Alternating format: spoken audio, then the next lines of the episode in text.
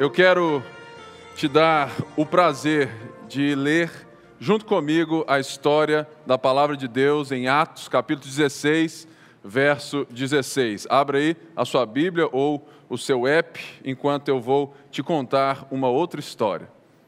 Certa vez, Jesus chegou em Jerusalém e entrando no templo dos judeus, Jesus viu que os religiosos estavam vendendo várias coisas em um lugar chamado Pátio dos Gentios. Este pátio era o único lugar no templo em Jerusalém que pessoas como nós, não judias, de outras raças, de outras tribos, línguas e nações tinham como adorar o Deus de Israel. Mas os judeus escolheram aquele lugar porque eles desprezavam as pessoas iguais a nós, dizendo que nós éramos nojentos, sujos, porque eles entenderam totalmente errado o chamado de Deus em Abraão, quando Deus disse: De ti serão benditas todas as nações da terra. Eles entenderam errado o chamado de que eles seriam um povo para os povos e eles se acharam exclusivos de Deus, um único povo. Portanto, é nessa história que você já leu na Bíblia que Jesus chega chutando mesas e cadeiras, dizendo que aquele lugar, aquela casa, seria chamada casa de oração para todas as nações. O que Jesus fez, ele fez na vida de um outro homem, chamado Paulo. Esse Paulo que nós vamos ler, que está presente nessa história em Atos 16, certa vez Paulo, que era um homem zeloso, hebreu dos hebreus, quanto à lei fariseu, zeloso, ele era o top do top, ensinado aos pés de Gamaliel. Paulo tinha uma visão do mundo e das pessoas diferente da que nós vamos ver nesse texto. Mas é importante que, assim como os encontros que nós veremos em Atos 16 com o próprio Paulo, lembrarmos que Paulo, em Atos 9, teve o um encontro com Jesus, como você e eu tivemos. Quando ele encontra com o Senhor, o qual ele perseguia, ele perseguia aqueles que eram de Cristo. Por quê? Porque Paulo tinha a tradição. E naquela época, homens que eram assim como Paulo, judeus, toda manhã se levantavam e faziam esta oração: Senhor, Obrigado porque eu não sou mulher, escravo e nem gentio. Todas as manhãs, um judeu, pai de família ou um homem médio fazia esta oração. Obrigado porque eu não sou mulher, escravo e nem gentio. Mas nós que conhecemos a Jesus, vimos que Paulo agora estava aqui estava totalmente rendido aos pés do Senhor e recebeu o chamado para justamente pregar a essas pessoas, para dizer que Jesus é para todos e para todas. Nesse sentido, então, é que eu quero expor essa palavra das Escrituras. Atos 16, 16 diz assim: Certo dia, indo nós para o Certo dia, indo nós para o lugar de oração, encontramos uma escrava que tinha um espírito pela qual predizia o futuro. Ela ganhava muito dinheiro para os seus senhores com adivinhações. Essa moça seguia Paulo e a nós, gritando: Estes homens são servos do Deus Altíssimo e anunciam o caminho da salvação. Ela continuou fazendo isso por muitos dias. Finalmente, Paulo ficou indignado, voltou-se e disse ao Espírito: Em nome de Jesus eu ordeno que saia dela. No mesmo instante, o Espírito a deixou. Percebendo que a sua esperança de lucro tinha se acabado, os donos da escrava agarraram Paulo e Silas e os arrastaram para a praça principal diante das autoridades. E levando-os aos magistrados, disseram: esses homens são judeus, estão perturbando a nossa cidade, propagando costumes que a nós romanos não é permitido aceitar nem praticar. A multidão ajuntou-se contra Paulo e Silas, e os magistrados ordenaram que se lhes tirassem as roupas e fossem açoitados. Verso 23. depois de serem severamente açoitados, foram lançados na prisão. O carcereiro recebeu instrução para vigiá-los com cuidado. Tendo recebido tais ordens, eles os lançou no cárcere interior e lhes prendeu os pés no tronco. Certo dia, Paulo estava buscando pregar o evangelho na Ásia, mas o Espírito Santo o impede e ele tem uma visão de um homem em pé dizendo: Vem para Macedônia, vem para Macedônia. E Paulo agora está na Macedônia, precisamente na cidade de Filipos. É a primeira cidade que Paulo chega na Europa. Este é o primeiro recorte bíblico do evangelho chegando no continente europeu. E Paulo estava se dirigindo ao lugar que Lucas chama de lugar de oração. Por quê? A cidade de Filipos era uma colônia romana, que é diferente de uma província romana. Uma província era qualquer cidade conquistada pelo Império Romano, que tinha ali as suas guardas, mas uma colônia romana era uma cidade que ela culturalmente, propositalmente cercada e colonizada por ex-militares do império, para que aquela cidade fosse assim, algo que transbordasse a cultura romana, os pensamentos de Roma e os valores do imperador. Portanto, a cidade de Filipos era justamente a cidade que exaltava os valores de ser um cidadão romano.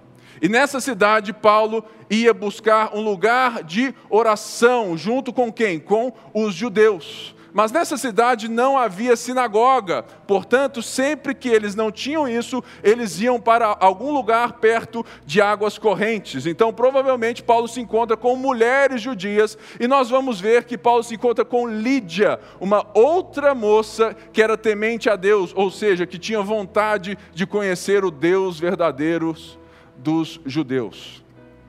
E ali, Atos diz que Deus abriu o coração de Lídia e ela se converteu e levou Paulo para a sua casa. Lídia era muito rica, tinha uma loja de roupas e era algo muito forte na vida dela. Então ela acolhe Paulo e Silas na sua casa e frequentemente estão, eles saem da casa de Lídia e vão novamente a esse lugar. E o texto diz que havia uma, uma escrava na verdade, o texto original diz que havia uma menina escrava, e não apenas uma escrava. Era uma menina de 10 a 14 anos, que era escrava porque foi vendida pelos seus pais, portanto, tinha todo esse passado de rejeição por ser vendida pela sua família, e agora ela recebeu um espírito, um demônio de Pitom, do qual tinha adivinhações. E uma das coisas que eu te pergunto: se essa menina errasse aquilo que ela dizia, ela não teria crédito e nem lucro, não é verdade? Portanto, essa menina tinha um recorde de profecias, ela falava a verdade sobre as pessoas, adivinhando o seu futuro, o que trazia todo mundo a ela. E uma das coisas que nós temos que entender é que quando vemos ela anunciando uma verdade, esse, esses homens são servos do Deus Altíssimo, eles pregam o caminho da salvação, é porque ela estava dizendo algo que nós sabemos por meio do apóstolo Tiago, quando ele diz que até os demônios creem e tremem, que sim, as trevas conhecem as Escrituras. Existe um teólogo que é melhor do que eu e qualquer teólogo desse mundo que é Satanás. Ele conhece as Escrituras, ele conhece tudo isso de cabo a rabo, ele sabe tudo, mas ele sabe com ódio, porque ele quer ser maior. Portanto, quando nós vemos uma menina sendo usada pelas trevas, ela estava dizendo uma verdade, mas para desacreditar os apóstolos que ali estavam para pregar o Evangelho. E uma das coisas interessantes é que o texto nos diz que finalmente, após ficar dias ouvindo ela falar aquilo, Paulo ficou indignado.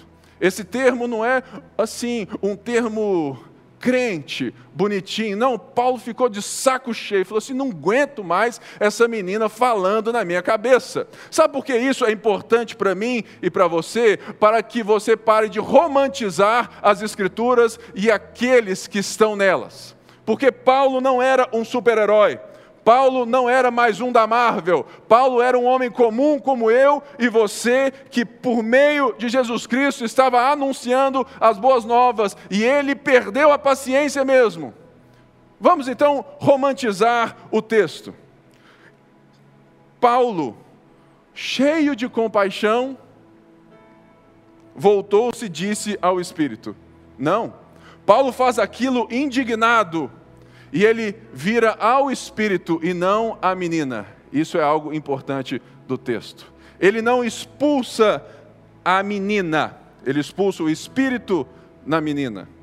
Então, nós precisamos entender que nada nas Escrituras deve criar em nós super-homens ou super-heroínas para que eu e você possamos entender que a coragem de Paulo, que o ânimo de Paulo e que a vida de Paulo pode ser a minha, pode ser a sua, porque todos nós estamos em Cristo e temos essa coragem diante de Deus. Ao acontecer isso, lemos e recordamos que os donos perderam todo o seu lucro. E eles acusam Paulo e Silas diante dos homens que julgavam as coisas e eles, eles não contam a verdade. Eles falam que eles estão ali como judeus. E eles estão levando uma mensagem diferente para os romanos. Lembrem-se, Filipos é uma colônia romana e a mensagem de Jesus Cristo não era reconhecida pelo imperador romano como uma das religiões, porque várias religiões eram aceitas no Império Romano. O cristianismo não era.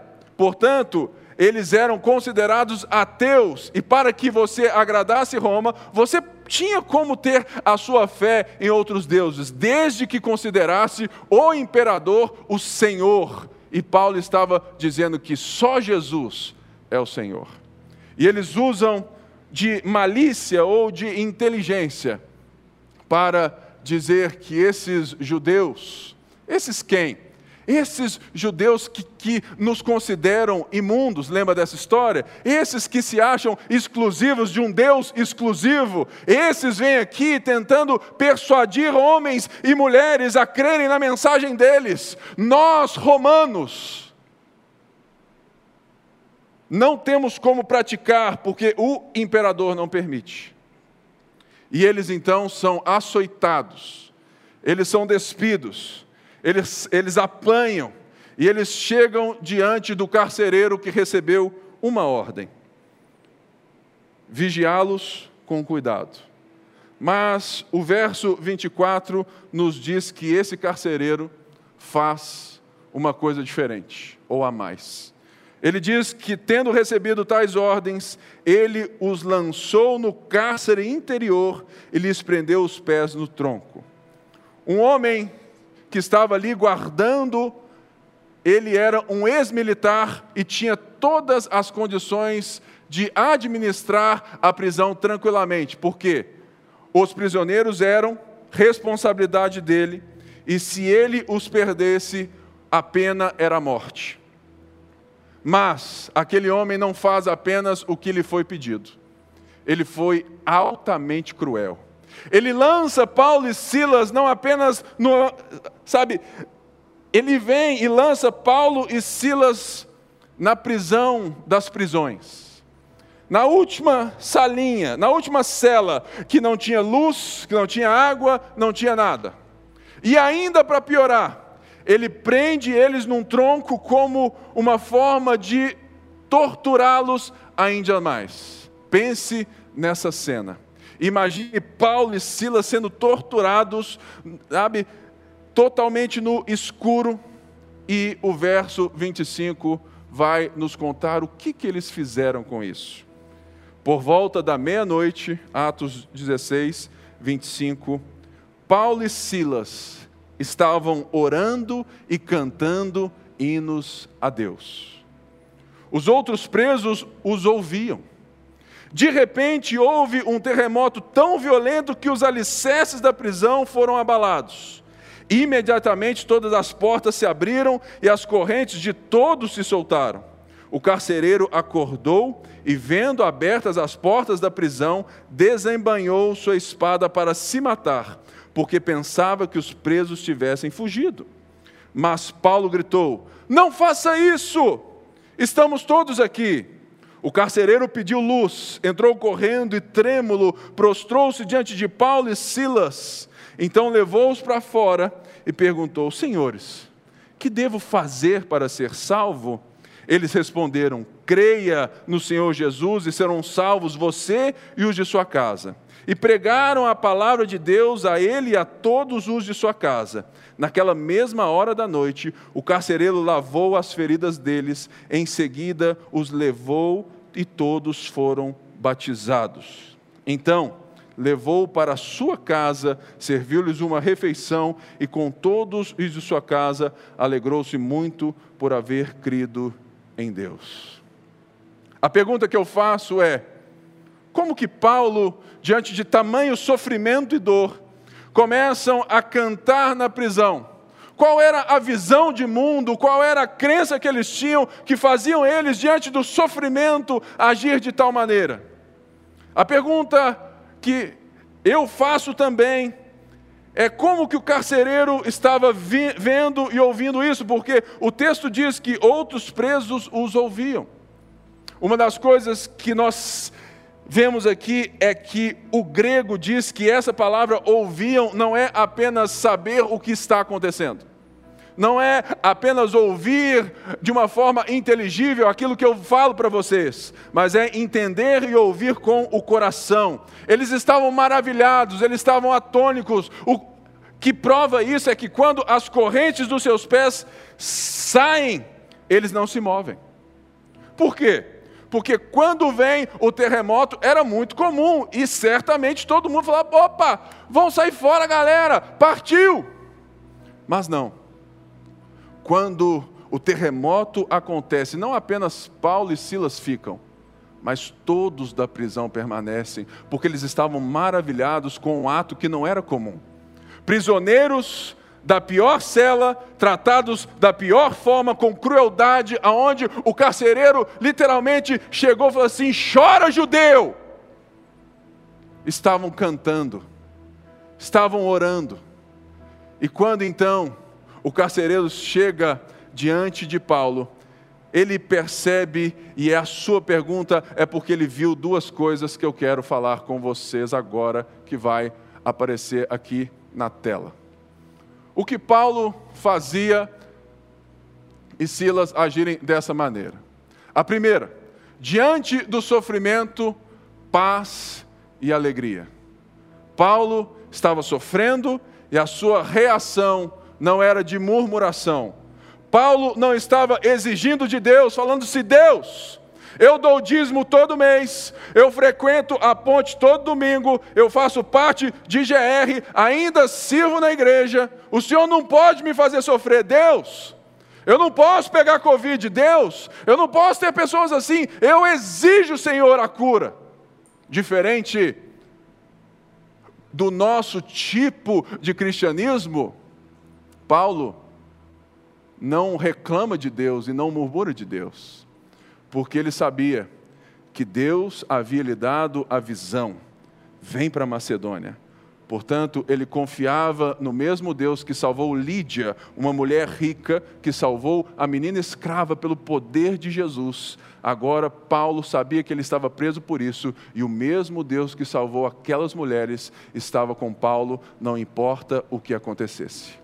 Portanto, havia dentro de Paulo paz, e alegria, porque Paulo enxergava alguma coisa que nós precisamos voltar os nossos olhos também. Mas a outra coisa que também o carcereiro viu em Paulo e Silas era diante da sua crueldade com eles, diante daquilo que ele fez com eles, ele viu bondade e misericórdia. Eu não sei você, mas se fosse eu, eu ia cantar, Cassiane ia sambar na cara do carcereiro, Deus vai na frente, abrindo caminho, quebrando as correntes, vivendo nos espinhos. Chora, carcereiro, seu filisteu! Vai embora! Mexeu com Deus de Israel, agora vai lá, morre, seu desgraçado! Porque essa, ou esse, é o pensamento de muitos evangélicos do nosso país, achando que Deus é um Deus de vingança e deixando pelas suas próprias mãos, querendo vingar das pessoas. Olha a atitude do Paulo. Enquanto ele estava sendo torturado, ele estende a mão e fala assim: Eu tenho uma mensagem para você de reconciliação. Ele não se vinga, mas ele estende a mão. Bondade, porque Paulo já sabia que bondade e misericórdia certamente me seguirão. Ele estava experimentando aquilo naquela hora, e ele estende ao carcereiro essas coisas. Portanto, quando esse carcereiro chega diante de Paulo e Silas, ele chega trêmulo, as suas pernas tremem, não porque o terremoto foi grande, mas porque ele foi extremamente cruel e Paulo foi extremamente bondoso. E ele nunca tinha visto isso, porque com Lídia, Deus abriu o coração dela e ela creu. Com a escrava, Deus a libertou pelo seu poder em nome de Jesus. Mas um romano, um gentio, a sua cultura era do fazer. Ele se parecia muito com a gente, que tem que fazer, é muito pragmatismo, tem que tudo dar certo, tudo certinho. Quanto mais eu me esforço, mais dinheiro eu ganho. E ele pergunta o que eu devo fazer porque ele só conhecia um tipo de vida que era fazer, fazer, trabalhar, fazer, fazer, fazer, se impor. Mas não.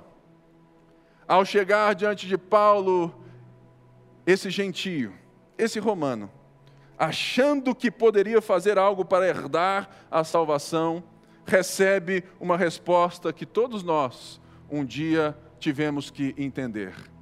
O que você precisa fazer para ser salvo? a Bíblia diz: nada. É isso mesmo. Fazer? Nada. Creia no Senhor Jesus.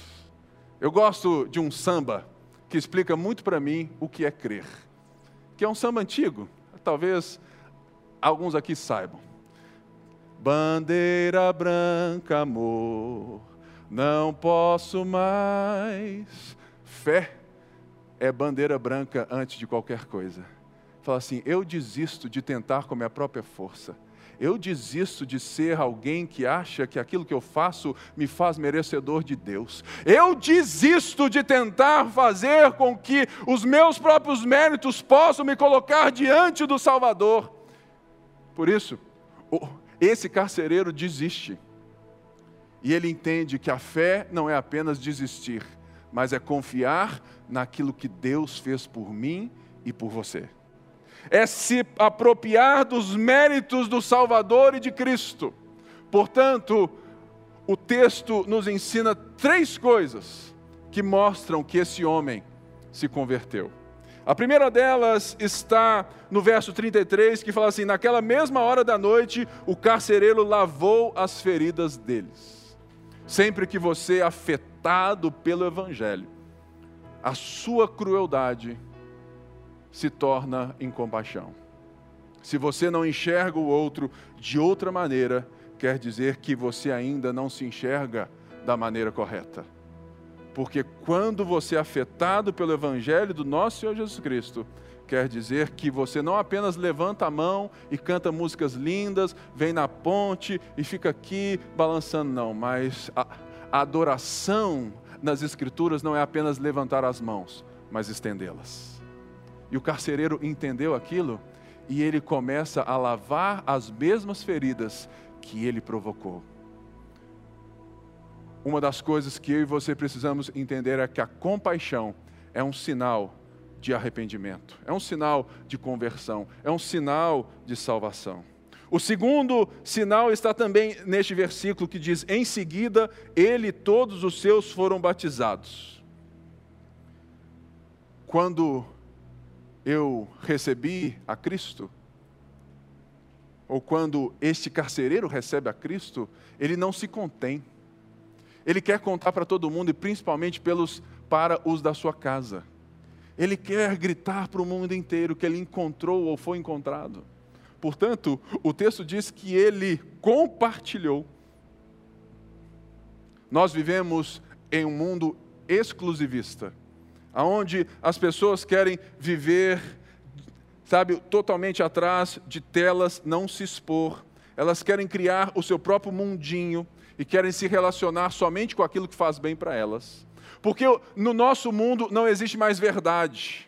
Verdade no nosso mundo, na nossa sociedade, é aquilo que faz bem para mim e para você. Fez bem para você, é verdade para você. Mas aqui nós estamos aprendendo que sim, só existe uma maneira do mundo ou das pessoas de toda tribo, língua, raça e nação se unirem. É quando existe um fundamento. E esse fundamento é o Evangelho do nosso Senhor Jesus Cristo e o carcereiro compartilha com os seus. E, e, o texto diz que eles foram batizados. O que é o batismo senão você se posicionar diante da sociedade de Recife e dizer: já não sou mais eu quem vivo, mas Cristo vive em mim. E a vida que agora eu vivo, vivo pela fé no Filho de Deus que me amou e se deu por mim. Portanto, a terceira coisa que nós vemos que fazem parte dessa dos fatos da conversão é que ele levou para sua casa. Isso tudo em uma noite, gente, de meia-noite a seis.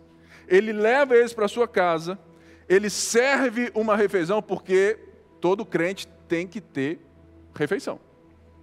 Nós somos o povo da ceia, não é verdade?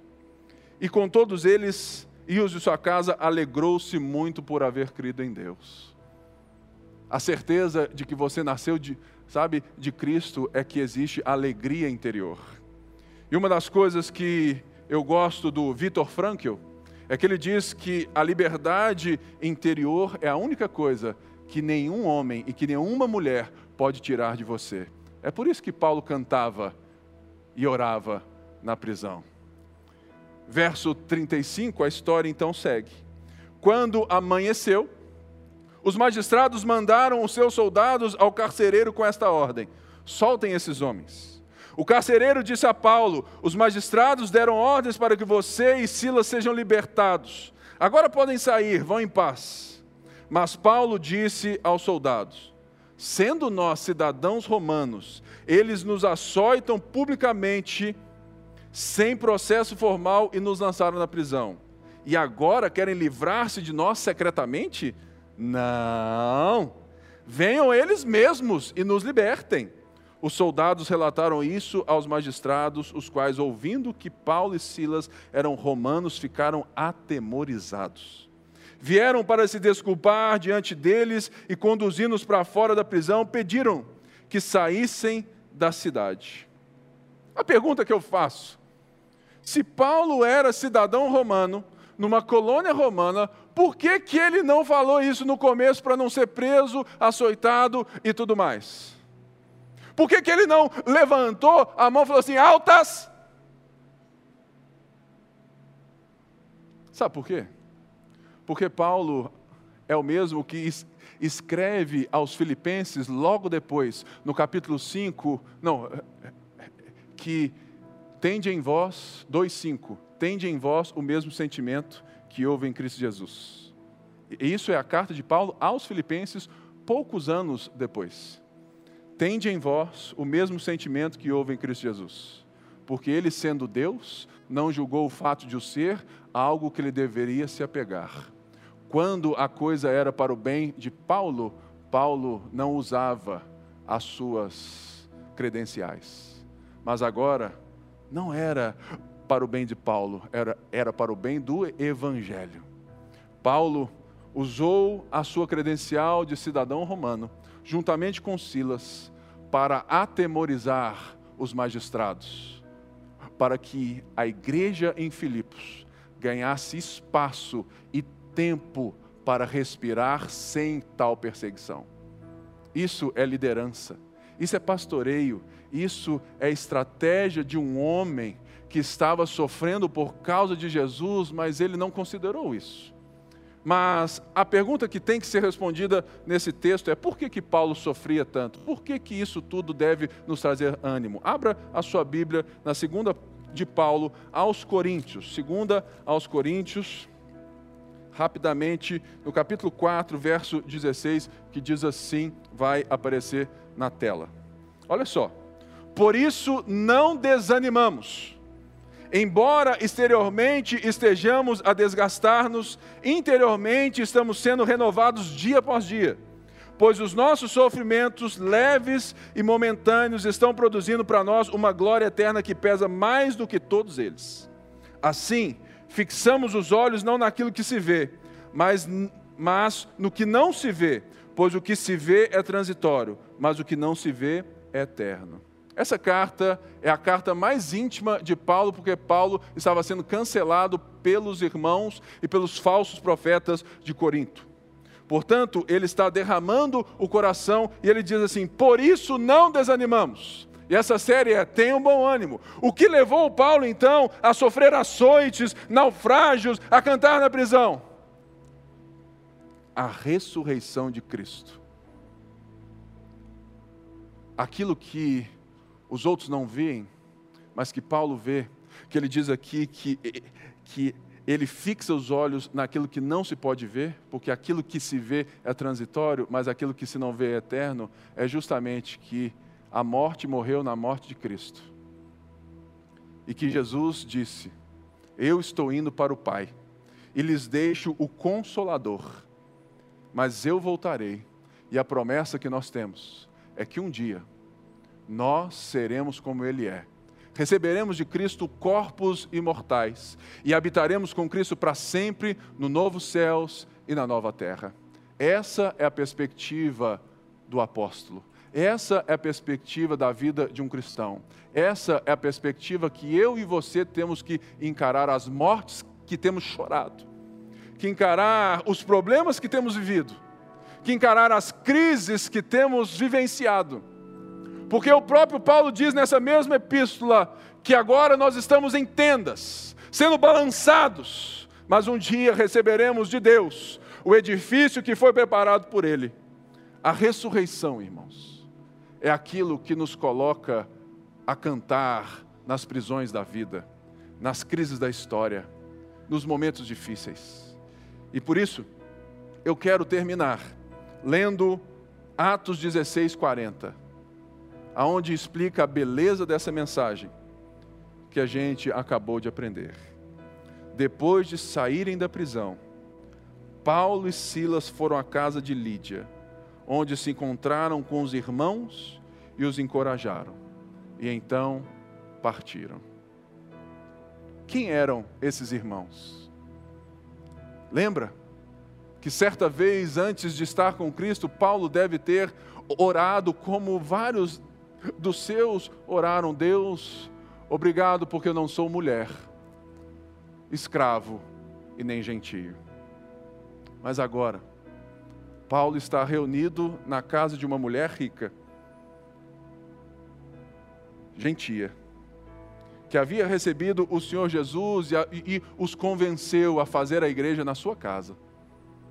Agora Paulo estava compartilhando do pão com uma escrava liberta Liberta não dos seus senhores, mas liberta do seu Senhor, que está e domina sobre todas as coisas. Agora Paulo compartilha a ceia com o carcereiro e a sua família, um romano, um gentio. Por isso Paulo fala assim agora, Deus, obrigado, porque o Senhor me enviou para salvar a mulher, a escrava e o gentio. Deus abençoe.